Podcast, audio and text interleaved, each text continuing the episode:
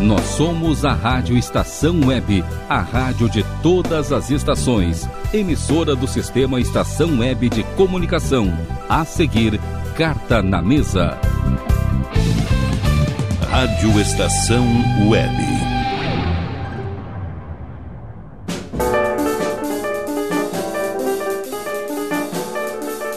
Carta na Mesa.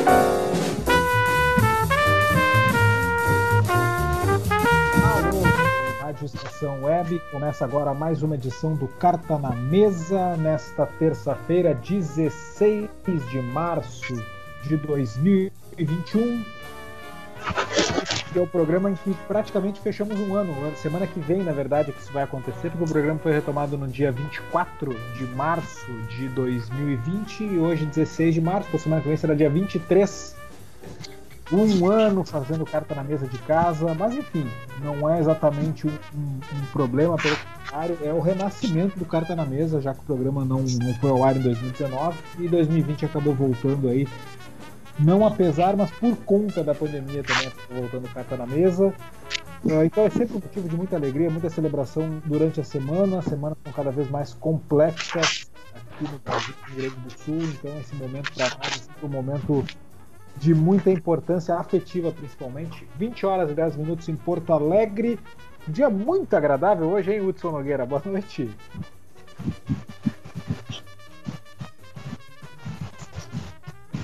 Alô, Hudson, tá me ouvindo? A gente tá sem o áudio do Hudson aí. Igor Natush, boa noite. Boa noite, Vicente. Boa noite, colegas de bancada, ouvintes do Carta na Mesa. É bom estar de volta, né? Acabei tendo que fazer uma semana de folga do programa, mas apenas do programa, né? Porque tive uma série de trabalhos para resolver durante a semana que passou. O, a, a, carga jornalística superou a minha capacidade de disponibilidade para o programa, mas felizmente estamos de volta aqui. Né? Vivendo um momento difícil, um momento muito triste, muito duro para o nosso país. A gente, depois de um ano, né, que, que está, esperávamos, da, quando começamos em março, né, chegar ao final de um ano da volta do Carta na Mesa, comemorando juntos, de repente fazendo um churrasco, uma confraternização. Não é o caso nem de perto disso. Talvez, com muita sorte, a gente possa pensar na confraternização no final deste ano, embora esteja cada vez mais difícil. Mas aqui é um espaço para a gente ter o nosso, o nosso coração aquecido. E eu falo o, o, nosso coração enquanto integrantes da bancada e o coração dos ouvintes e das ouvintes, escutando a gente falar sobre futebol, tentando trazer um pouco de alto astral num momento de tanta dificuldade, que eu acho que também é uma função muito importante no jornalismo nesses dias. Então, deixo um abraço a todos que todos e todas se cuidem bastante e vamos tocar o programa tentando falar de coisas boas na medida em que a realidade nos permita, para a gente poder também sorrir um pouco, porque sorrir nesses tempos horríveis também é resistência. Agora sim, Hudson Nogueira, boa noite. Boa noite, Vicente. Boa noite, queridos amigos do Carta na Mesa, prezados ouvintes da Rádio Estação Web. É, aproveitando que o, o, Igor usou o verbo acalentar os corações, né? É, acalentou bastante aqui no Rio Grande do Sul hoje, né? Graças a, ao bom presságio que Vicente Fonseca disse no programa passado, elogiando o verão gaúcho, né? Mais ameno. E hoje, no último, na última semana do verão, ele veio com tudo. Mas não reclamemos, né, amigos? É a estação do ano. O que importa é que todos estejamos bem, os amigos do Carta, para nossos ouvintes também da Rádio Estação Web. Nessa temporada que completa de Carta na Mesa virtual e com um pequeno espaço para umas merecidas férias, é, onde nós estamos à distância, porém, gente, cada vez mais junto, cada vez mais próximo nessa troca de conexão, nessa troca de ideias, de palavras, de sentimentos, de algumas consternações e, como bem disse o Igor, na troca e na projeção de alguma melhora, de alguma luz, nem que seja mínima, lá no fim do túnel. Gabriel, boa noite. Boa noite, Vicente, Igor, Hudson, ouvintes da Rádio Estação Web, eh, do Carta na Mesa. É, tirando o calorzinho de hoje, uh, na verdade, eu acho que a, a palavra esperança é o que é o que sobra para nós nesse momento, né?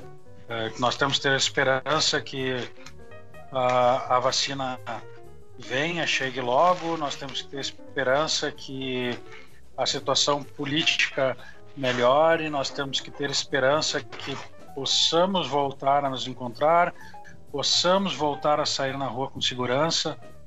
Uh, temos que ter a esperança que uh, valores, né? Que hoje, por exemplo, ir no supermercado é algo complicado. Tem gente que não consegue nem sequer trabalhar, mas toda semana a gente vê um aumento no mercado, no posto de combustível.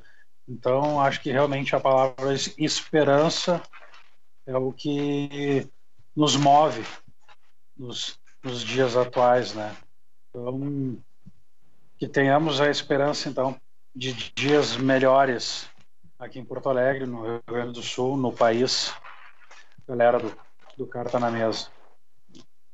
É isso aí, a mensagem que a gente deixa sempre é essa, né? Por mais desesperançoso que seja o momento, mas a gente não pode, né, uh, uh, também uh, se entregar. Eu acho que isso que o, o, que o Igor falou aí, que ter momentos de, de, sorrisos, enfim, atualmente é também uma forma de resistência a tudo que está acontecendo.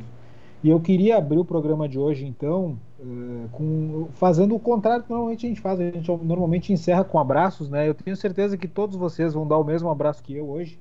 Uh, Para o nosso querido amigo, colega Marcos Bernaula, que não vai participar hoje do programa, porque está de aniversário, comemorando 30 anos de idade.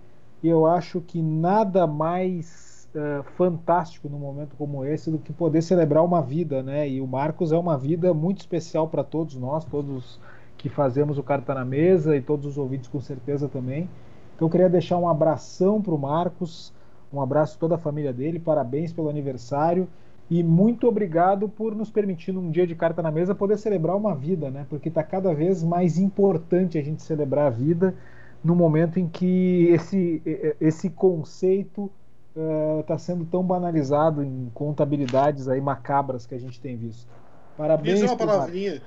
Queria dizer uma palavrinha, aproveitar, o, aproveitar a deixa, para dizer, obviamente, deixando meus, meu fraterno abraço ao querido Marcos Vernaula, mas dizer que, da mesma forma que cada vida que se perde nos empobrece enquanto civilização, enquanto comunidade, Hoje, por exemplo, o Rio Grande do Sul está 50, 502 vidas mais pobre pela, pelo tudo que se espalha na, com a pandemia sobre o nosso estado. Então, a perda de vidas empobrece um povo, empobrece uma comunidade, empobrece um planeta. A vida que se preserva, a vida que se celebra, enriquece o nosso planeta, a nossa coletividade. E poucas vidas enriquecem tanto a nossa vida aqui no, Carta na Mesa e todas as nossas amizades, do que a vida do querido Marcos Bernal. Deixar um fraterno abraço a ele. Espero que ele esteja fazendo uma ótima festa, que ele esteja comemorando muitíssimo, porque nesse momento, comemorar a vida, celebrar a vida, eu acho que é um gesto também de resistência, de dar importância porque realmente é importante. A gente está diante de tanta preocupação com coisas que são desimportantes diante da necessidade de preservar a vida, então que nós celebremos a vida, que é a coisa mais importante de todas.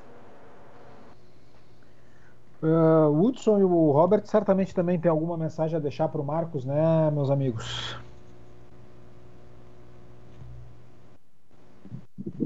Com certeza. Uh, deixa o meu fraterno abraço o meu tradicional abração, né? Para todo mundo que me conhece, eu, é, eu sou muito de, até na verdade, eu sou muito de abraçar, né? Então, deixo meu meu fraterno e meu querido abraço para o Bernola e que realmente em breve possamos todos aqui do Carta na Mesa nos encontrarmos para comemorarmos a vida, é, comemorarmos os, os aniversários que eles estão 2020 alguns passaram corrido, agora 2021 outros já estão passando e aí então que em breve possamos ter uma data para que comemoremos todos juntos, uh, tipo um, um dia de aniversário para comemorar o aniversário de todos, incluindo esse um aniversário do Carta na Mesa no modo uh, vamos dizer assim, no modo home, né? É. Então, eu acho que, como vocês disseram assim na questão da, como eu falei da questão da esperança, mas que a gente tem que ter motivos para comemorar. Hoje o aniversário do Marcos é mais um motivo para se comemorar, é mais um motivo para se sorrir, é mais um motivo para se ter um dia de alegria, né? Então, meu fraterno abraço e meus parabéns para o Marcos Bernal.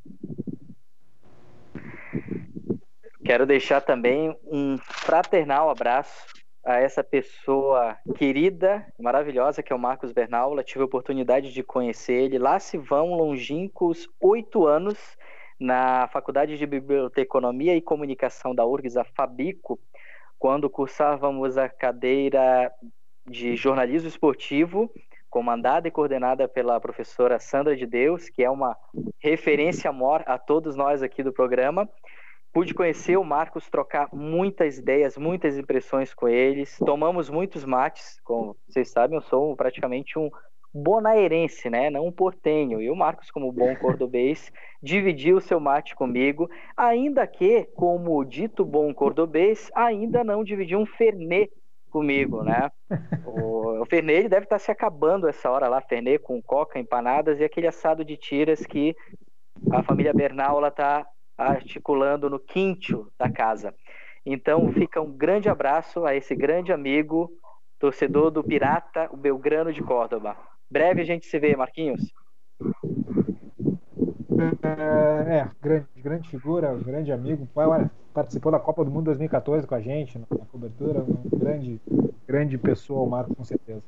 Uh, daqui a pouco, senhores, a Rádio Estação Web vai fazer a cobertura de Achacucho e Grêmio pela segunda fase preliminar da Copa Libertadores e tivemos aí na semana passada um resultado de 6 a 1 para o Grêmio, absolutamente nada surpreendente. Né? E acho que seria interessante, até como uma forma de antecipar essa jornada esportiva da Rádio Estação, a gente falar um pouco sobre uh, se existe algum tipo de, de grande uh, expectativa a respeito desse jogo. Né? Eu acho que mais para classificação do Grêmio praticamente definida, mais para conhecer um pouco melhor e, e, observar um pouco mais esses jogadores aí que, que começaram muito bem o Campeonato Gaúcho, né? O Grêmio foi muito bem agora sábado contra o Esportivo com essa gozada e, e a vantagem de cinco gols aí acho que não permite aliada ao bom desempenho que, que esses jogadores estão tendo, acho que não permite nenhum tipo de risco aí na situação que o Grêmio está passando na, nesse momento da temporada de dar folga para os seus titulares, né?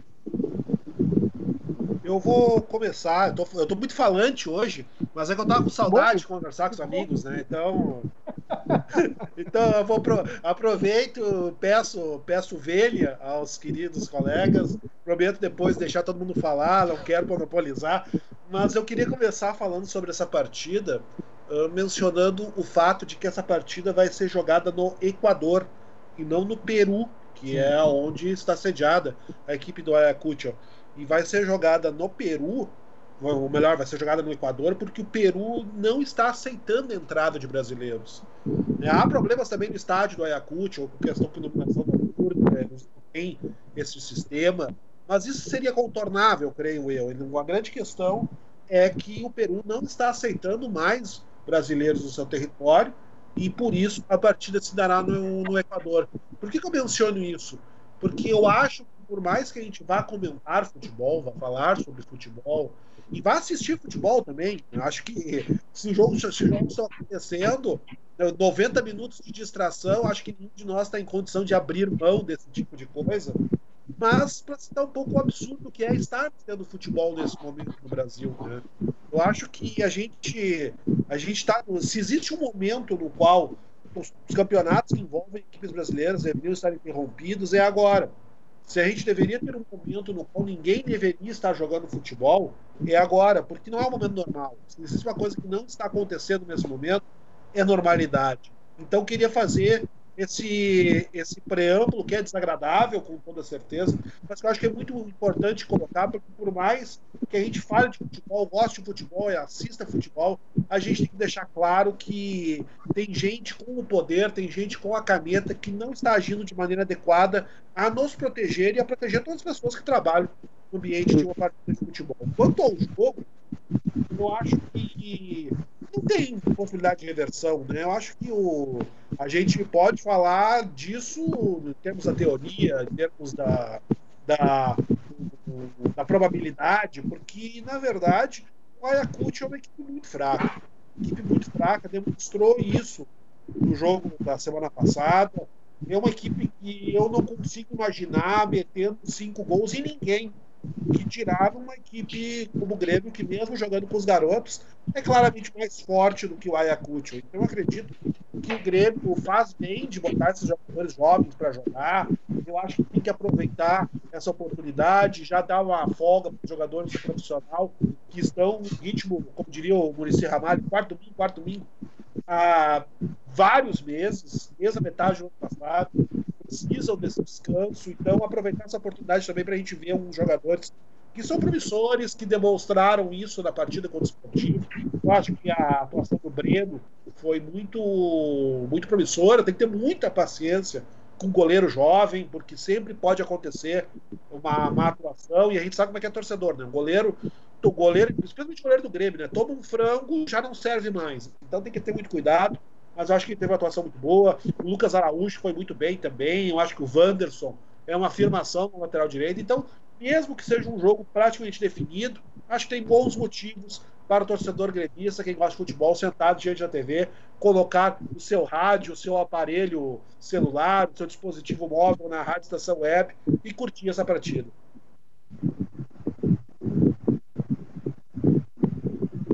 Igor, preâmbulo uh, desagradável, porém absolutamente necessário, né? Porque a gente parou ano passado por quatro meses com futebol quando a pandemia não estava nem um quinto do que é hoje. Tu imagina na situação atual, né? Então, uh, por mais que já seja uma, uma questão que todo mundo diz, eu acho que todo mundo precisa continuar dizendo que está errado, né? Uh, o futebol sendo jogado e eu também Uh, assim, uma das coisas que ajuda a salvar a minha pandemia também é poder ver futebol, porque é uma distração, como tu disse. Mas eu acho que, assim, é, é no mínimo uma insensibilidade o momento atual, duas mil e tantas mortes por dia, a gente está vendo futebol. E, e Peru está mais do que certo, né, em negar a entrada de brasileiro. Eu acho que os outros países é uma questão de pouco tempo para fazer isso também. Se não fizer é por algum tipo de questão política aí, porque questão sanitária eu acho que o Brasil precisa ser, realmente, eu digo isso com muita dor, mas acho que o Brasil precisa ser uh, realmente isolado nesse momento, porque ele é o epicentro mundial da pandemia. Né? Com certeza, o resto do mundo não tem, não tem culpa de nós estarmos agindo tão mal diante da pandemia, né? Não tem ainda. O Peru faz muito bem, na verdade, é triste dizer isso, mas ele faz muito bem. É, o, aí, Robert, o Brasil virou. Hein? Desculpa, Hudson. Desculpa é. te cortar. Não, perdão, perdão, Vicente. Aqui deu um delay aqui, acabei dando. dominando a bola antes dela chegar redondinha ali pro Abel. Inclusive, passo a bola pro Abel, porque eu, eu quero fazer uma outra leitura sobre esse confronto do Grêmio com a Ayacucho. Beleza. Bom, uh, referente ao jogo do Grêmio, uh, eu acho que o que vale hoje é exatamente a questão dos jovens que estão entrando em campo. Uh, Primeiro, a gente tem que levar em consideração exatamente que o grupo principal do, entre aspas, até porque tem alguns profissionais que ainda vão viajaram, mas vamos dizer assim que basicamente o grupo profissional do Grêmio está tirando uma folga de alguns dias, incluindo o, o, técnico Renato, e mais do que merecido, afinal de contas, o Grêmio foi até a final da Copa do Brasil, foi além, uma semana depois já iniciou uh, na Libertadores da na pré-Libertadores, né? E até por conta daquele jogo, uh, hoje basicamente está entrando com os guris, vamos dizer assim, do, do clube. E eu acho que a, a grande observação que tem que se fazer é exatamente nesses guris que estão entrando em campo hoje. Uh, o porquê? Porque o próprio presidente do Grêmio, há alguns dias atrás, uh, declarou que havia necessidade de contratação uh, para algumas posições específicas, entre elas incluía-se a posição de goleiro, uh, zagueiro, goleiro, meio-campo e e então com a entrada desses guris, eu acho que é uma questão de observação. Ah, então agora sim começa-se uma real observação naquilo que o Grêmio tem à sua disposição. E aí com com essa análise, com essa observação em cima dos guris, agora sim é possível uh, verificar aquilo que se precisa para o clube. Então, as tais contratações pontuais que são necessárias, a partir desse momento se sabe o que, que é o pontual. Porque, digamos assim, vamos, vamos nos basear pelo goleiro, pelo Breno, que é um grisão que nas categorias de base, em todas as categorias ele defendeu as, as, as, seleções de base, ele é um goleiro seguro, ele é um goleiro rápido, ele tem boa saída de gol, uh, ele tem um, um, excelente reflexo debaixo das traves, já mostrou isso no último jogo em que ele entrou. Então, a questão de ah, o Grêmio necessita de um goleiro titular, não, acho que o Grêmio necessita de um goleiro mas existe pressa na contratação desse goleiro, não tem como esperar para ver como é que o Breno vai responder. E eu digo isso incluindo outras posições, porque tem o garoto Guilherme que entrou no, no ataque pelo lado direito, que aí então enviou o Ferreirinha para o lado esquerdo, que é a real posição dele. E agora sim tem como se observar como esses jogadores estão, uh, estão jogando. O, o novo, o novo camisa 9, vamos dizer assim, o guri que entrou. Então, assim, com esse tipo de jogo, com esse tipo de observação, é que o Grêmio tem como realmente verificar a necessidade do, do que ele precisa. Não é simplesmente sair no mercado e dizer, ah, eu quero esse ou aquele ou aquele outro jogador, e sem saber se realmente o Grêmio precisa.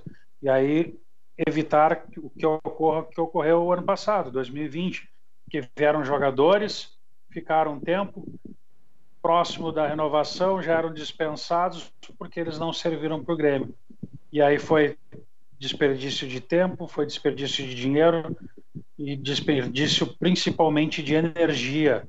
E aí que vieram as incomodações do Grêmio, porque a torcida do Grêmio é exigente, é uma torcida que cobra mas ela tem paciência com os pratas da casa, ela tem paciência com os guri da casa.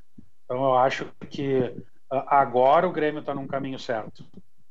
E é, quanto a, a é, o Anderson é um caso ser... típico disso, né, Robert? Porque o cara que está dando uma resposta muito boa e agora surgiu a oportunidade aí, ou surgiu a notícia que o Grêmio estava atrás do Rafinha e pelo jeito não vem, né? Mas é uma contratação que, na minha visão, pelo menos, é desnecessária no momento, né? Com um guri desse subindo, tu tem mais é que aproveitar e colocar para jogar, né? Concordo plenamente. É esse, exatamente isso que eu acho que é o problema do. Era o problema, né, na verdade, do Grêmio até o ano passado.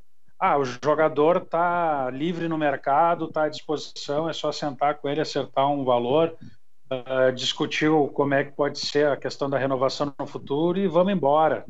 Uh, não é assim que funciona. A gente, tanto é que a gente viu muitos jogadores que vieram, uh, jogaram tempo, bruxos do Renato, sem querer uh, discutir a qualidade ou não desses jogadores, mas não estavam rendendo no Grêmio, e enquanto isso estavam barrando a entrada dos guris. Então eu acho que isso sim, a, a cobrança do Romildo para que os guris tanto é que ele acabou de fazer exatamente a mesma coisa que o Internacional fez, só que o Internacional fez no ano passado. É, não existe mais o Sub-23 do Grêmio. O Grêmio uh, encerrou o Sub-23. Então, o, o, que, que isso traz de, na prática? Traz que agora os, os moleques começam a subir antes. Eles começam a ser testados e treinar, eles vão treinar antes com os profissionais. E aí sim, o Renato já tem como visualizar se é possível ou não aproveitar esses jogadores. Hudson Nogueira, tu queria fazer uma leitura diferente aí desse jogo do Grêmio. Qual é, o, qual é a provocação? Porque é um provocador que eu te conheço há muito tempo. É, qual é a provocação que tu tem para esse momento, Hudson? Capaz. Um dos, né? É Porque assim. Lourenço Fonseca também. Não, eu, eu, eu gosto de trazer algumas pautas mais, posso dizer assim, é, perniciosas ao programa, né? De vez em quando. Além dos quizzes, né? Aliás, se preparem aqui para o próximo programa. Estou uh, arrumando um quiz aqui. Esse aí eu quero ver. Bueno, gente, na realidade, o, o, eu reitero a leitura de vocês sobre o jogo. É, é, os fatores positivos realmente são a, a, entrada dos jovens do time do Grêmio, Wanderson, o Guilherme, o próprio Ferreira, cavando a sua titularidade aos poucos. Um fator positivo foi a atuação do Diego Souza, não só pelos três gols, né? Fazer um triplete numa Copa Libertadores, independente de quem seja o adversário, é muito importante para o atleta, dá muita moral.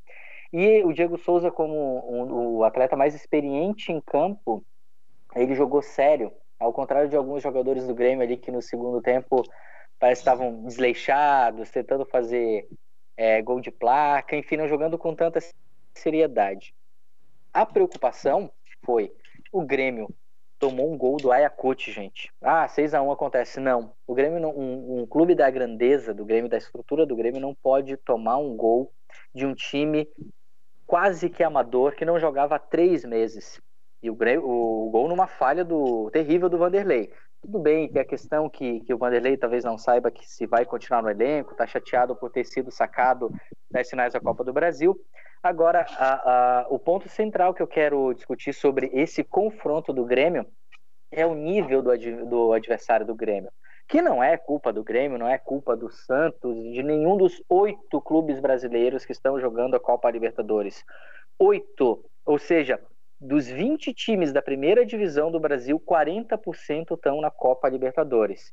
A Copa Libertadores já foi um torneio muito difícil, muito dificílimo para conquistar, tanto é que, que, é a maior glória do continente, é o título que o torcedor mais valoriza, aos poucos o Mundial de Clubes, como a gente está podendo presenciar pela discrepância entre a elite do futebol europeu e mundial e a nossa realidade latino-americana, aí eu sou os times mexicanos, está cada vez maior esse abismo colossal. Então, um, o Grêmio enfrentou um adversário que não jogava há três meses. Tudo bem, o contexto da pandemia é para todos no futebol mundial, mas isso se deve à baixa qualidade técnica, um inchaço de clubes da Copa Libertadores. Ano passado, antes de estourar a pandemia, nós tínhamos também um representante peruano binacional. Binacional tomou 15 do River Plate em dois jogos, se eu não estou equivocado, 15, 13, não importa muito bem qual foi a vantagem, mas não apresentou nenhum tipo de, de capacitação, nenhum tipo de competitividade, exceto contra o São Paulo, né? Até porque o São Paulo está conseguindo proezas incríveis. É, o gigante São Paulo, é que já um dia foi o clube mais tradicional, o clube brasileiro mais tradicional é, na Copa Libertadores, hoje tornou-se um, um, mero participante. O São Paulo faz coisa que nem o rival dele, né, lá na, na, zona leste de São Paulo, consegue fazer. Então, o nível é baixíssimo, gente. Baixíssimo. Ah, é culpa do Grêmio? Não, não é. O Grêmio, inclusive, não era nem para estar tá jogando essa fase. Se o Grêmio levasse, tudo bem, tem a ciência do C, que o Igor sempre fala, ela não joga, de fato ela não joga porque o Grêmio abdicou do Campeonato Brasileiro de 2020 na segunda rodada, no segundo tempo do jogo contra o Ceará. Se vocês forem lembrar, os 35 minutos do segundo tempo, o Renato estava falando calma, calma para o time, empatando em a um contra, contra o Ceará, sendo que o Grêmio era um dos candidatos ao título pelo potencial do seu elenco, do seu time e do seu treinador. Então, o, o Grêmio enfrentou um time praticamente amador, é, descontando esse contexto da pandemia e conseguiu tomar um gol e um, um pênalti que não foi marcado ali, que não foi revisado pelo VAR também. Então isso é preocupante. O nível técnico da Copa Libertadores, eu lembro que o aniversariante do dia, o Marcos Bernaula, ele acha incrível, ele já acha muitos clubes argentinos na, são muitas vagas, muitos cupos, como eles dizem. Agora você imagina os brasileiros que ocupam 40% do Campeonato Brasileiro estão na Copa Libertadores.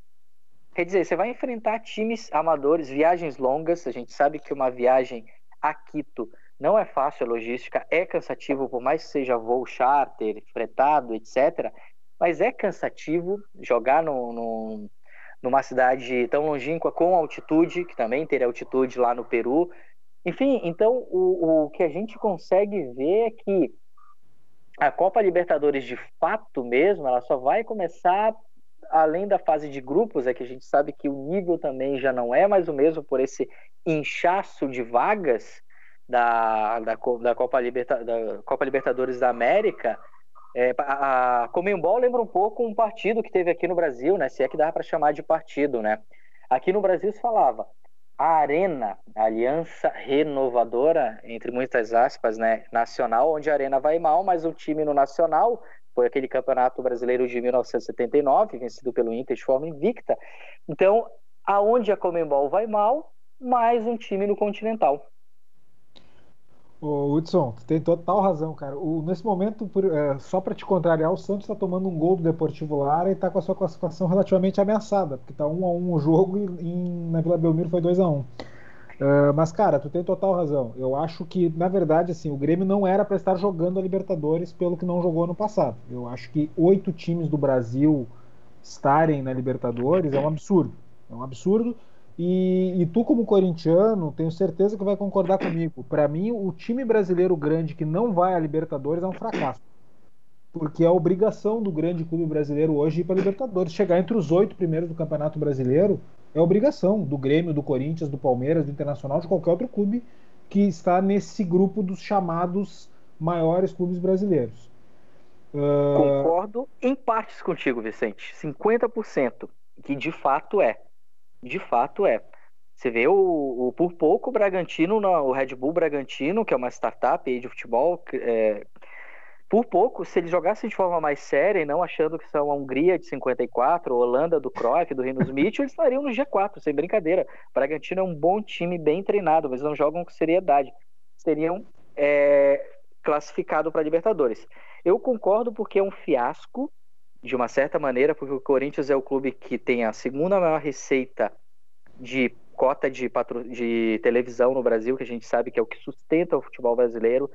Tem cota de patrocinador, tudo bem, tem dívida gigantesca pela péssima gestão. A parte que eu não concordo, e aí, na condição de torcedor do Corinthians, me alivia é o fato do Corinthians não participar novamente da Libertadores, já prevendo um fiasco patético, né? Que não só comparado ao do ano passado, mas como a de outros anos. Gente, o Corinthians quase perdeu para o Vasco em Itaquera, o Vasco rebaixado. Esse não. Corinthians quase perdeu para o Vasco um é, time esse, praticamente esse rebaixado. Segurou o que seria o campeão nacional no último jogo também, né, cara? Não dá pra esquecer. Então, contando muito a colaboração do Inter, né? O, o, Inter estava num nervosismo tão grande que não conseguiu vencer num time que não representava perigo algum. Não, Hudson, eu tô falando, eu tô falando em tese, tá? Eu acho que um clube grande brasileiro, com a estrutura que tem, no momento, ele é obrigado a estar entre os oito melhores do Campeonato Brasileiro. Ah, mas sem dúvida, Libertadores. Eu não tô falando na situação específica do Corinthians. Eu não sei claro. se é bom para o Grêmio estar na fase em que está da Libertadores. Talvez começar um ano jogando Sul-Americana, em tese talvez fosse até melhor. Não sei, claro. É, é um contrassenso dizer isso, até pode ser. Mas talvez em termos de planejamento, tu não precipita tanto, enfim. Tem uma série de problemas tu tá muito cedo na Libertadores também. Mas o meu raciocínio é o seguinte: uh, primeiro lugar é isso. Eu acho que é um, é um absurdo para um grande clube brasileiro hoje não estar na Libertadores. É, uma, é, um, é um fracasso do ano anterior. Uh, ao contrário de anos passados, onde era muito difícil chegar à Libertadores. Não preciso chegar em 1995, 96, quando tu tinha que ser campeão brasileiro da Copa do Brasil ou da Libertadores para estar tá lá. Mas mesmo 2010, 2011, tu tinha que estar entre os quatro primeiros do Campeonato Brasileiro, que não é fácil de chegar estar em quinto, sexto lugar do Campeonato Brasileiro é uma colocação já que eu considero normal para um grande clube, porque é difícil realmente estar entre os melhores. Uh, e para não dizer que eu concordo 100% contigo, concordo em parte, eu ainda acho muito difícil ganhar Libertadores. Uh, não, claro, o nível técnico das primeiras fases ele é realmente muito baixo. Da fase de grupos, eu não sei se ele é tão baixo assim em relação anteriormente, porque se tu for pegar os anos 90, eram três dos quatro que passavam de fase. E eu já cansei de ver o Brasil jogar um grupo com a Venezuela e tocar 7 a 0 e passar, mesmo com uma campanha média, se encaminhar para a fase de mata-mata. Mas também é o seguinte, Hudson, nós temos entre os 16 melhores agora muitos brasileiros e argentinos que tendem a ser mais fortes. O quinto colocado do Campeonato Argentino tende a ser mais forte que o campeão peruano, por exemplo. Então, o mata-mata da Libertadores, para mim, ele continua sendo muito difícil. Mas as fases iniciais com esse inchaço, eu sou contra o inchaço, eu acho que realmente estão tão muito. Tá risível, é um nível risível. Esse que o Grêmio enfrentou o Ayacucho, o Ayacucho provavelmente seria rebaixado no Campeonato Gaúcho, pelo que nós vimos. É, o Ayacucho ele ia brigar, ele ia sofrer na divisão de acesso, né? Vamos colocar... Exatamente. É, é, ele, esse é um caso muito extremo também de ruindade, né? Claro, o. Santos está passando uma dificuldade, como a gente está vendo aí com, com, o Deportivo Lara. Mas eu acho... sim, eu acho, acho que é um inchaço prejudicial para o nível da, da competição, sem dúvida. Não, e, e, eu acho que isso se. Concordando contigo, Vicente, eu acho que isso se torna ainda mais pesado na medida em que nós estamos em ano pandêmico, né? A gente está com um calendário absolutamente acavalado, os jogos estão acontecendo de maneira atropelada. O Grêmio vai jogar hoje contra o Ayacucho, vai jogar na, na sexta-feira contra a Maré e vai jogar na segunda-feira pelo Galchão de novo. É, é, é, não há tempo para nada, e aí a manter as fórmulas das competições tais como elas tinham sido planejadas acaba se revelando algo próximo da insanidade. A gente sabe que tem contrato tudo que a gente está vendo em termos de futebol, na verdade, é uma grande entrega. Né? A gente tem o, é como se fosse um publicitário que está com o trabalho atrasado na sexta-feira à noite, e aí ele faz de qualquer jeito para entregar. É isso que a gente está vendo. O futebol brasileiro, o futebol sul-americano e talvez mesmo o futebol internacional como um todo, está sendo feito de qualquer jeito para ser entregue para as emissoras de televisão, que são quem financiam boa parte dessas competições. É isso que a gente está vendo. Então a gente já tem naturalmente um nível que cai pela, pelo atropelo de jogos e que cai ainda mais na medida em que se mantém rodadas desnecessárias, fórmulas desnecessárias. Por exemplo, só para citar um exemplo, agora mesmo, hoje, às nove e meia, o Juventude estará enfrentando o glorioso Murici. Vai, tá, vai, vai cruzar o país para enfrentar o, o Murici na partida de ida da, da, da, da, Copa do Brasil, um jogo que, com todo respeito, não tinha nenhuma necessidade de ser feito na praça onde vai ser feito. Não tinha nenhuma necessidade. Por que, que a gente não junta esses clubes, então, já que tem que jogar de qualquer jeito?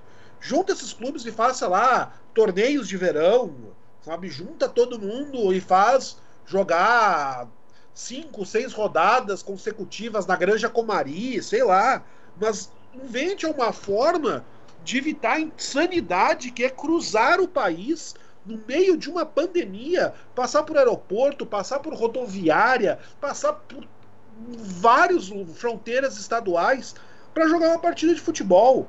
É, é, isso também é uma coisa que. que uma partida ser... sem nenhuma importância, né? Exato. Final, uma coisa assim, mas é uma partida Ex sem importância. Exatamente. Então, é, é, é, essa, essa, essa loucura ela acaba também influenciando no nível técnico geral das competições, porque além de já ter todo um problema de, de datas acavaladas, a gente provoca esse tipo de insanidade. Pelo amor de Deus, o Juventude cruzar o país para jogar uma partida de primeira rodada da Copa do Brasil a essa altura do campeonato é uma insanidade. O Grêmio tem que cruzar o continente para enfrentar o Ayacucho é uma insanidade, é uma, é, uma, é uma coisa que não tem nenhum cabimento que esteja acontecendo nesse momento.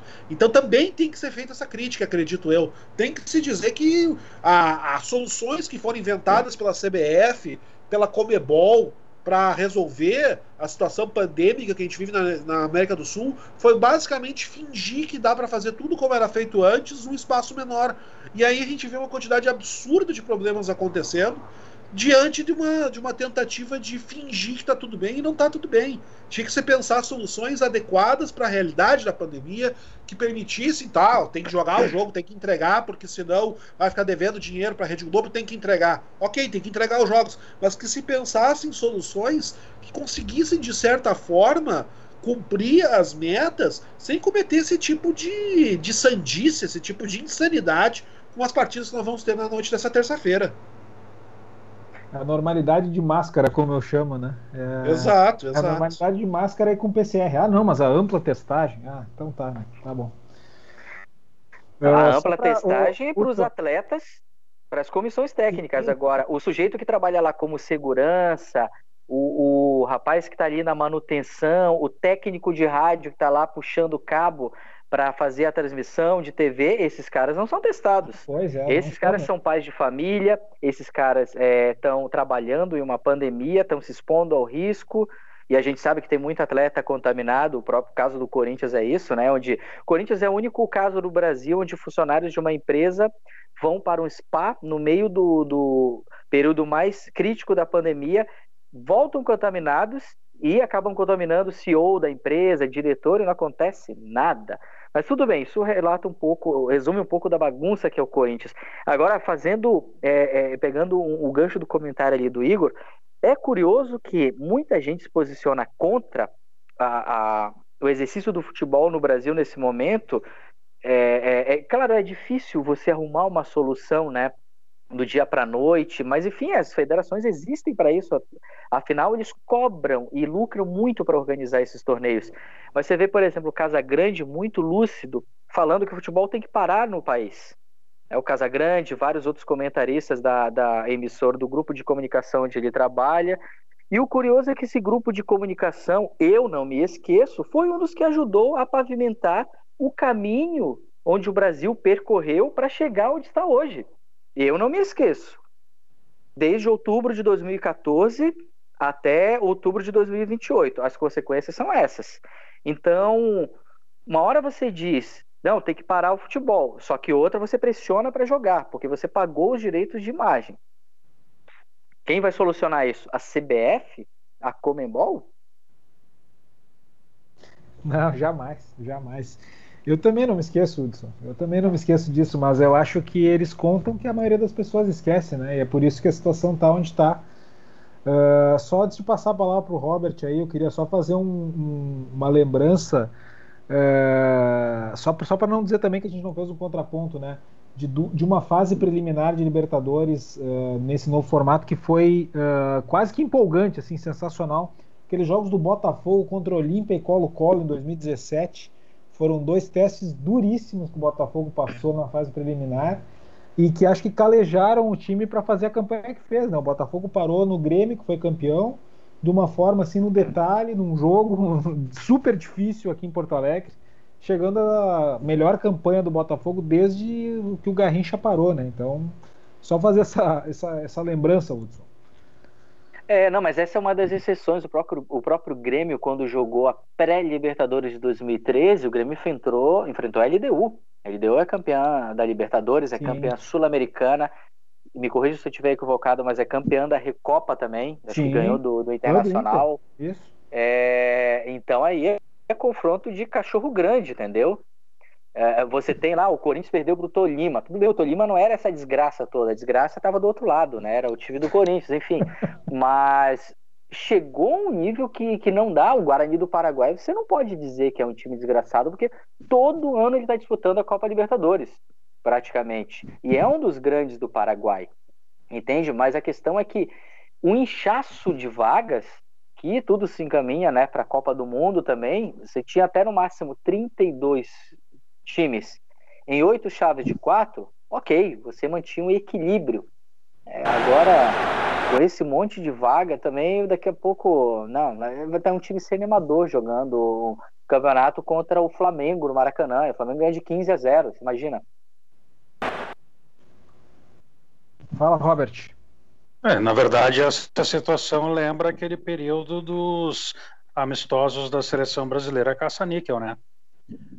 A seleção era obrigada a fazer jogos contra equipes uh, só para cumprir a obrigação uh, de patrocínios. E aí é aquela pergunta que todo mundo fazia: os clubes aqui ficavam sem jogadores, porque tinham que ceder os jogadores para a seleção brasileira. A seleção brasileira fazia os jogos que não valiam nada, não trazia nada, para a seleção em si não compensava nada, a não ser o cumprimento da obrigação uh, contratual, vamos dizer assim. E os clubes aqui que não, não param, porque a nossa competição aqui, o Brasileirão, Copa do Brasil, Campeonato Gaúcho, nenhuma competição para quando tem jogo da seleção brasileira, que eu também acho que é um absurdo. Eu acho que no momento em que a seleção está tirando jogadores de outros dos clubes no decorrer de uma de uma competição. A competição deveria ser parada até pela questão uh, do desequilíbrio do desequilíbrio técnico, né? Tá, uh, já tudo bem, existe uma disparidade financeira. Vamos dizer, ah, o Flamengo teve quatro jogadores convocados para defender a seleção brasileira. Ele vai enfrentar o Grêmio, que não teve nenhum jogador convocado. O Grêmio vai jogar com todos os titulares e o, Grêmio, e o Flamengo está entrando sem quatro. Mas quatro jogadores é um número considerável numa equipe. Então, eu acho que é uma observação que deve ser cuidada. E um outro detalhe, que é, na questão que a gente estava falando do Covid, a, a, a prova de que, por exemplo, a Copa do Brasil nos traz umas situações um tanto estranhas. Ah, na Copa do Brasil Sub-20, o Bahia enfrentou o, o, o Perilima com sete jogadores ah, com Covid, foram afastados e o clube não tinha jogador para colocar em campo. Já, já começou o jogo com menos dois ou menos três e ainda teve que botar um volante no gol porque não tinha goleiro. E o jogo não terminou, não passou da primeira etapa porque essa equipe de Campina Grande ainda teve dois jogadores lesionados, faltou o jogador em campo. E aí nós vamos dizer o quê? É, o futebol brasileiro, como o Igor falou, é um job feito às pressas numa sexta de noite, né? Complicado. Complicado. E a situação, eu me lembro que quando estava se discutindo no início do, de 2020 a possibilidade, até porque daí nesse caso eu estava acompanhando bem, porque eu estava tava curioso, eu já estava acompanhando a situação do basquete nos Estados Unidos, que se discutia a questão da bolha, se fez por sinal, a bolha na Disney para a realização do, da fase final da, da NBA. E aí então passou-se a discutir a possibilidade de fazer uh, uh, um sistema de bolha para concluir o gauchão e até mesmo iniciar o campeonato brasileiro. E aí isso não se levou adiante na questão do brasileiro e também, por exemplo, do regional, do nosso gauchão aqui, porque na época se discutia aonde seria o, no caso, o galchão aqui. E aí se discutiu que poderia ser em Porto Alegre, que depois acabou uh, não ocorrendo, até os jogos começaram em Caxias, porque daí as equipes do interior uh, discutiram que vir a jogar em Porto Alegre contra Inter e Grêmio uh, tirava a vantagem que eles tinham de jogar em casa. E aí eu Ó, por favor, né? Não que. Eu, eu acho que nesse momento a gente tem que pensar num todo. Então, se fosse preparada uma situação em que todos os jogadores, do mesmo modo que foi feito na Europa, fossem testados, colocados em hotéis, é, fosse do hotel para o estádio, do estádio para o hotel, e seguisse essa sequência, cara, eu acho que é indiferente se joga em Porto Alegre, se joga uh, no interior do mesmo modo que daí na, na, na questão do, do, Campeonato Brasileiro se discutiu em fazer os jogos em São Paulo, porque em São Paulo tinha um grande número de estádios e aí teria como comportar todas as equipes para o Brasileirão. Aí as equipes do Rio, Minas, e isso eu não, não sei dizer aqui de Porto Alegre ou não, começaram a discutir que não, não valia a pena porque os times de São Paulo iam estar jogando nos seus estádios e as outras equipes estariam jogando todas fora, nenhuma delas teria um jogo em casa. Enquanto o Corinthians teria jogo em casa, o Palmeiras teria jogo em casa, quando nós já vimos que jogar com, em casa ou fora de casa, sem público, tirando o estádio do Palmeiras, que eu, tem a questão do gramado, eu não vejo diferença.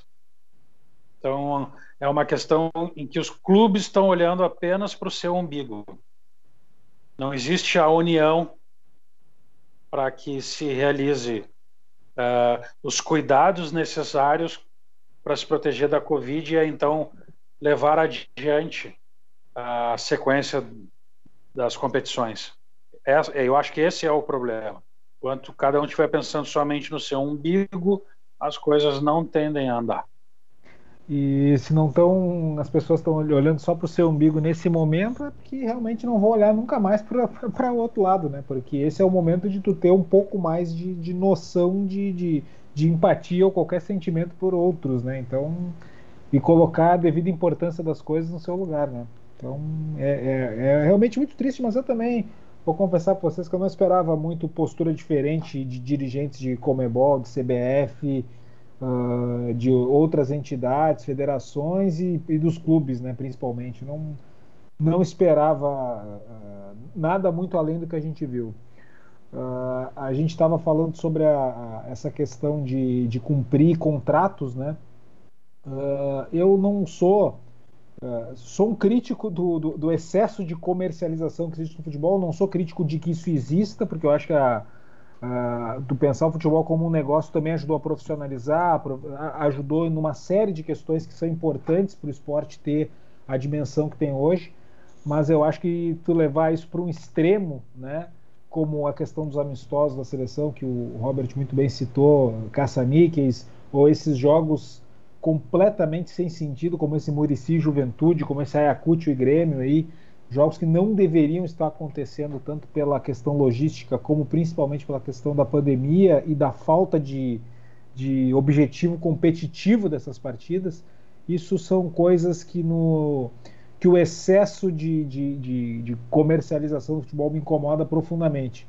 Mas não vejo muito como voltar atrás nisso. Tá? Eu sou bem pessimista com relação a isso. Eu não sei.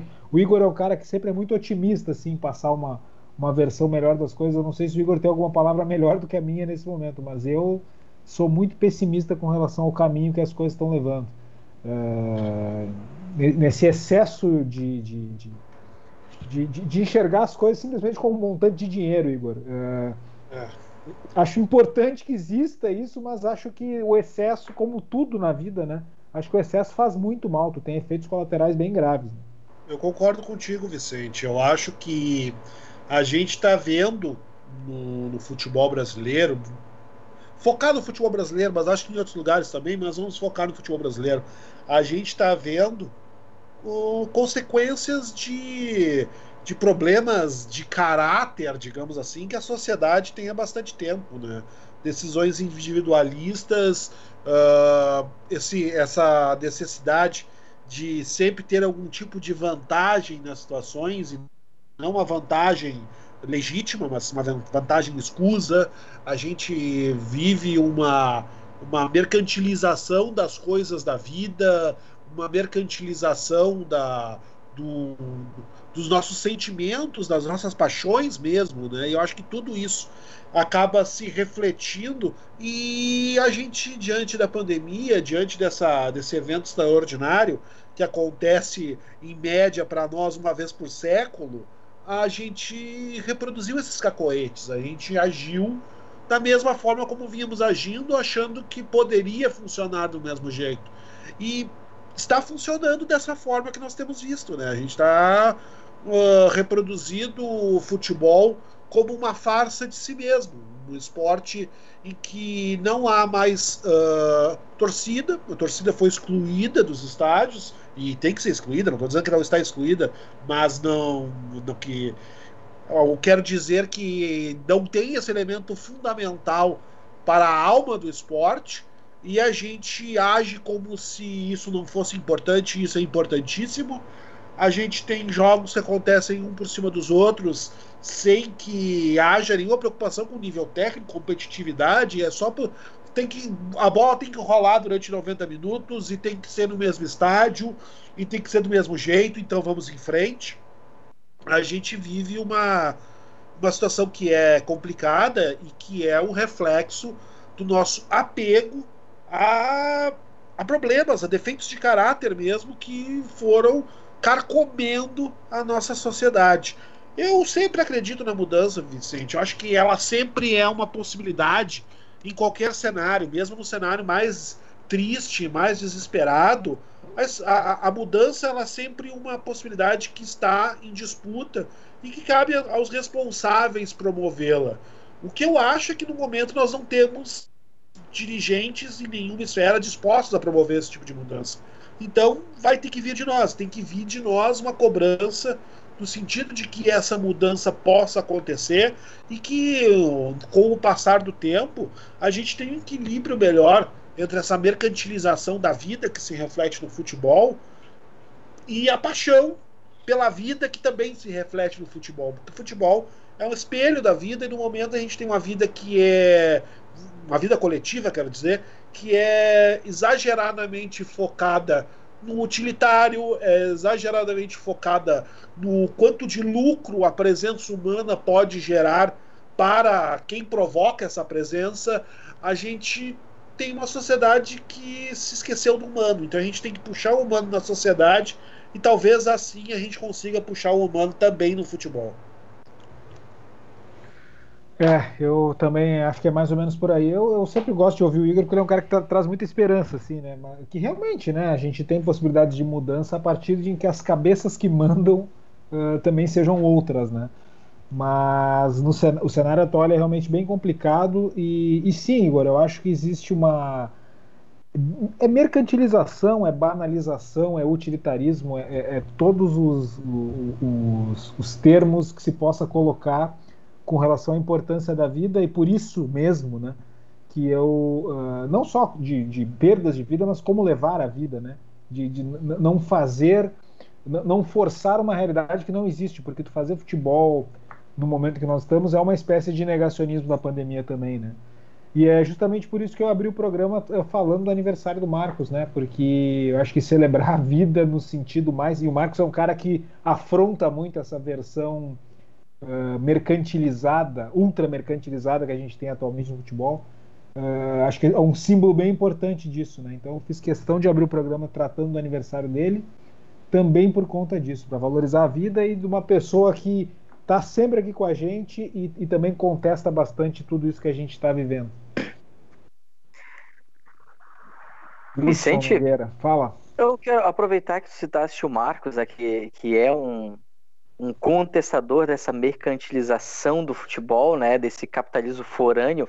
Eu me lembro que na final da Copa Libertadores de 2017, boa parte de vocês né, sabem que, que eu morei na cidade de Lanús, na Argentina, por quase um ano, né?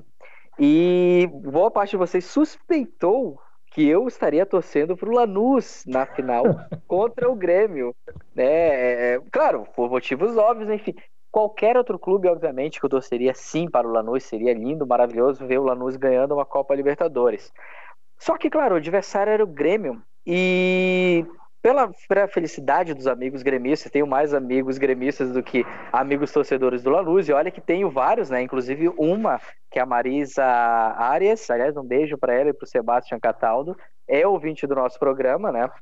Sebastião está um pouco chateado com Boca, Boca que empatou com o River do Super Clássico Argentino, a gente pode falar um pouco depois. Mas eu, inclusive o Vicente perguntou, vem cá, tu torceu pro Lanús? Eu falei, não, Vicente, eu torcer pro Grêmio, sabe por quê? Porque o Grêmio é o único que pode lá fazer uma pequena frente àquela instituição financeira, aquele banco, aquele capitalismo forâneo chamado Real Madrid, do Florentino Pérez. Eu não estou falando do maior clube do mundo, Real Madrid, né? O do Real Madrid do Di Stefano, do Didi, do Bodo Wilgner, Fernando Redondo, do Sidorf, do César Prates, do Sávio, enfim, o eu tô falando do Real Madrid, essa instituição forânea que virou Real Madrid, Manchester City, Chelsea, Manchester United, PSG, minha Nossa Senhora. Enfim, todos esses times. Então era a única chance de um grande Grêmio, gigante Grêmio ir lá enfrentar e fazer o crime no Real Madrid. E a gente viu que isso não era, não foi possível. Não será mais possível. Então, essa mercantilização que o Marcos, que é argentino, é contra, isso, essa anti-mercantilização, né? Isso é uma herança do sentimento argentino do futebol, gente. O futebol argentino, isso é uma pauta para um programa para a gente ficar horas e horas falando, mas o, o argentino, ele é fã, ele é af, aficionado, como eles chamam, pelo seu clube, pela sua camisa, e não pela fase pelo momento, como os nós brasileiros somos. Entende? Eu vejo muito torcedor do Corinthians injuriado. É, esse é uma porcaria, não sei o quê. É aquela corneta, né? Saudável como a minha, enfim. Mas, poxa, o Corinthians ganhou tudo na última década, cara. Estão reclamando do quê, meu? Quando o Corinthians ficou 23 anos sem ganhar, vocês ficariam aonde? O Corinthians não ganhava nada, ficou 12, 13 anos sem ganhar do, de um rival do Santos na época, né? Então, imagina, vocês iam torcer para quem? Se ganhou tudo na última década, tá reclamando. Imagina o torcedor do Chacarita, se ele vai se queixar, o torcedor do Nueva Chicago, o torcedor do Santelmo, na zona sul de Buenos Aires, ou do Barracas, do Estudiantes de Barracas. Então, isso é, é, é a grande força do futebol argentino, é a paixão do torcedor, a identificação dele com o seu clube, com a camisa, com as cores. Não importa o momento, se ele tá na A, se ele tá na B. Você vê o Racing já tomou. Aliás, o Racing toma goleada do River Plate todos os anos, né? Isso parece uma lei no futebol argentino. Tomou cinco esses dias. E não faz uns dois anos, Racing tomou de seis em casa, no cilindro de Avejaneda, com lotado de gente, a torcida do Racing lá cantando, apoiando. O Tucumã, Atlético Tucumã, estava sendo rebaixado para a segunda divisão e você tinha 30 mil pessoas alucinadas no estádio, cantando, apoiando o time. Nunca que a gente vai ver isso. Não é comparando que o brasileiro tem que ser igual o argentino ou o marroquino que é fanático do futebol. Não, não é isso. Mas é questão cultural de identificação com a sua camisa, com o orgulho de vestir as cores da camisa, com o clube do seu bairro, da sua cidade, do seu país, enfim, com aquela identidade criada. Isso é uma característica de resistência a esse mercantilismo, a esse capitalismo forâneo, né, para usar o termo da Evita Peron, do futebol. Esse Real Madrid Grêmio, Hudson, uh, eu fui tão sangue dor com a Grêmio Lanús, eu tava nervosíssimo, enfim, era final da Libertadores, que para mim uh, é o maior torneio que existe, mesmo quando o Mundial de Clubes ainda era passível de vitórias, a Libertadores sempre foi o torneio mais importante, o mais, mais maravilhoso de ser campeão, né? Uh, agora, Grêmio e Real Madrid, eu tava muito de sangue doce, e eu sempre digo, e as pessoas dizem, ah, tu fala isso porque tu é gremista, mas não é verdade o Real Madrid que jogou com o Grêmio é possivelmente um dos times mais fortes da história do futebol, porque tu reúne jogadores, os melhores de todas as seleções no momento. Eu digo assim, não, tu, vou, comparar com o Brasil de 58, não é isso, mas o, a dominação que ele exercia no mesmo período em relação aos outros clubes talvez seja uma das maiores de todos os tempos. Ganhou três Champions League seguidas, né, num período de muito dinheiro girando tu tinha o melhor jogador da Croácia, o melhor jogador da, da Espanha, o melhor jogador da, da França, tinha todos os melhores jogadores de todas as grandes seleções ali. E o Grêmio foi lá, com Michel e Jailson, e, e, perdeu de 1 a 0 apenas. Né?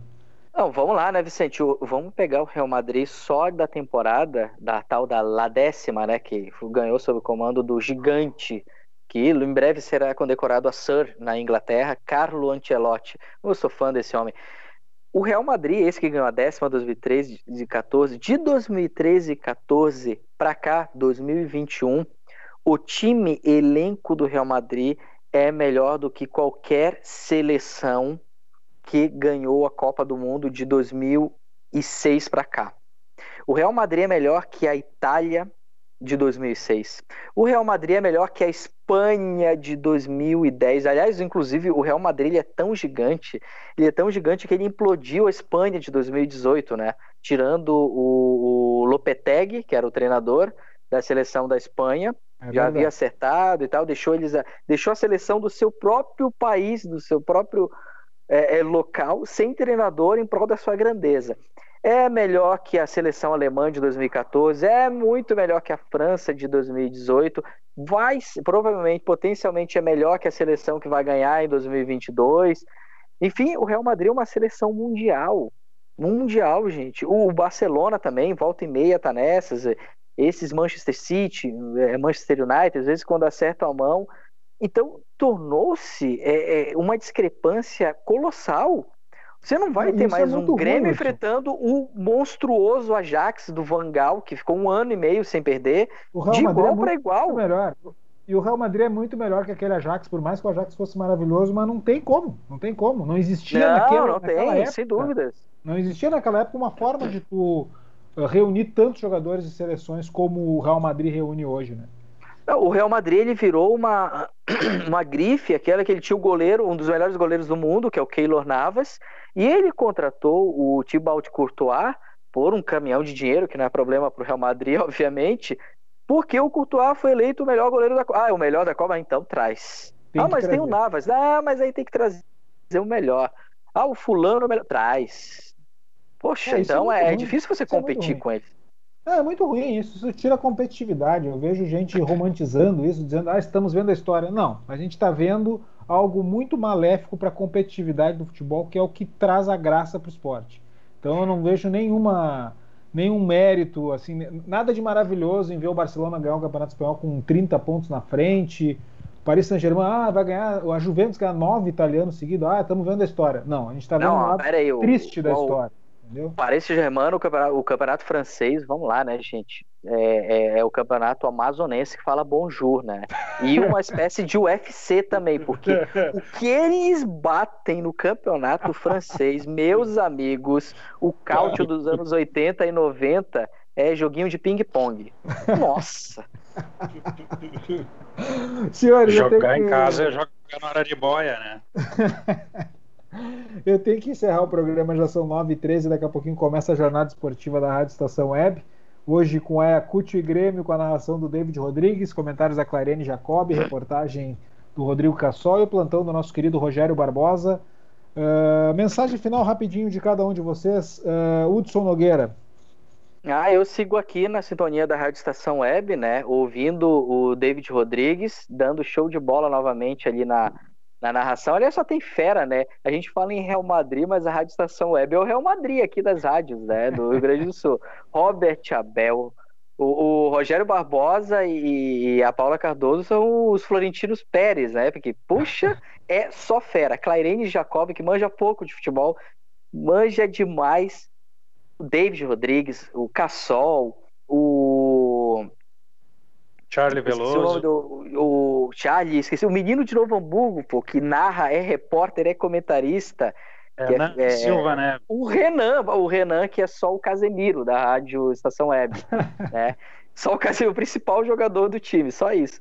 Então, o, sigo na, na sintonia aqui, convido os ouvintes também a seguir na sintonia da Rádio Estação Web, que é sempre agradável, e deixo um fraternal abraço aos nossos prezados ouvintes, aos amigos, que nesse momento muito difícil, gente, a gente sempre fala momento difícil, momento difícil, vocês devem estar cansados de ouvir isso, cuidemos-nos, cuidemos-nos, pessoal, porque a vida é a mais importante e estejamos vivos para brindar como o Marcos Bernaula neste momento.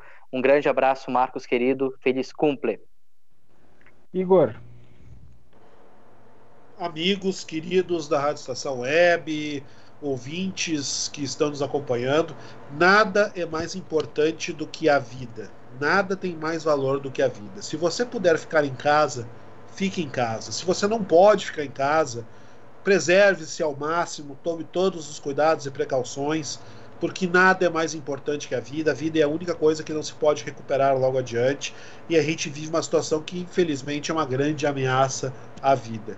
E preserve os seus amores também, porque nada é mais importante em estando vivo do que poder exercer as diferentes formas, as inúmeras formas de amar. Então, cuidem-se, tenham uma boa semana, que a gente possa semana que vem nos reunir novamente aqui para falar de futebol, para falar de coisas boas.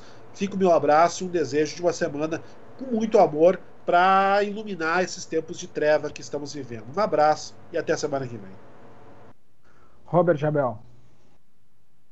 Deixo o meu abraço a todos os ouvintes da Rádio Estação Web, aos meus colegas de bancada.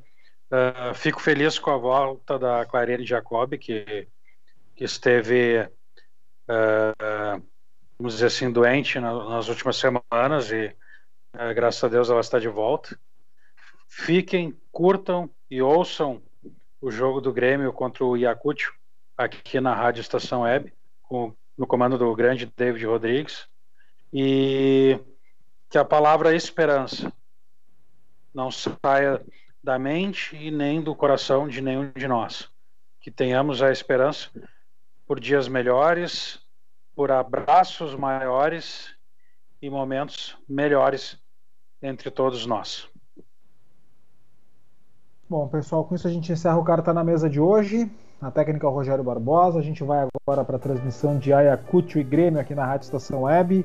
Deixo minha mensagem aí de que todos se cuidem o máximo possível. Batemos recorde de novo hoje, o trágico recorde de falecidos aí por conta da pandemia. Então vamos nos cuidar, não vamos entrar para essa estatística.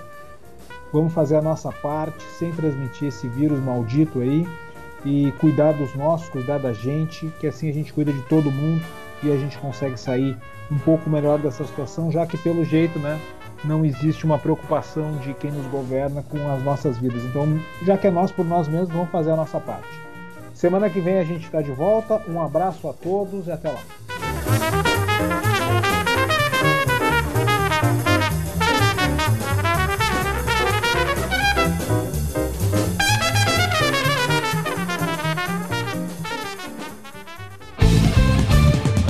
Estação Web. Sua casa merece beleza e requinte com a GDA Vidros e Serralheria. O melhor serviço em portas, janelas, todos em policarbonato e vidros com profissionais especializados, garantindo qualidade e ótimo acabamento. GDA Vidros e Serralheria. Rua Vereador Oswaldo Correia, 61, em Cachoeirinha. Solicite orçamento sem compromisso pelo fone 51985889950. Nerd Pessoal Tecnologia, automação residencial, manutenção de redes, suporte para aplicativos de Smart TVs, aulas de informática para melhor idade e muito mais. Ligue e fale com Ricardo Medeiros pelo fone 51992795816. Nerd Pessoal Tecnologia, um mundo de serviços à sua disposição. Nosso preço é muito bom. O nosso prazo é pra lá de bom. Você encontra mais opção. Vem conferir a nossa promoção. Bom atendimento e preço sem concorrência é no Super Bom, Rua Santana 162, fone 51 3228 6555. Mercado Super Bom. Sua melhor opção em compras. Aí, você já experimentou o meu sorvete? Hum, é uma delícia. Bom Sorvetes Artesanais, leves, gostosos e saudáveis em vários sabores, sem gorduras e conservantes. Conheça também o sacolé gourmet com pedacinhos de fruta. Preços especiais para revenda. Ligue 51995940772. Venha provar o que é bom. Sorvete artesanal é do bom. Diga adeus às dores nas pernas e nas costas. Sinta alívio com a pomada Canela de Velho, agora também em cápsulas. Você encontra este produto em Paulão Embalagens. E ainda kits para cabelo, complementos alimentares, chás em geral e todos os tipos de embalagens. Fale com Paulão pelo fone 51999868840. Paulão Embalagens, à vista ou a prazo, sempre os melhores preços. Primavera, verão, outono, inverno. O que você ouve? Estação Web.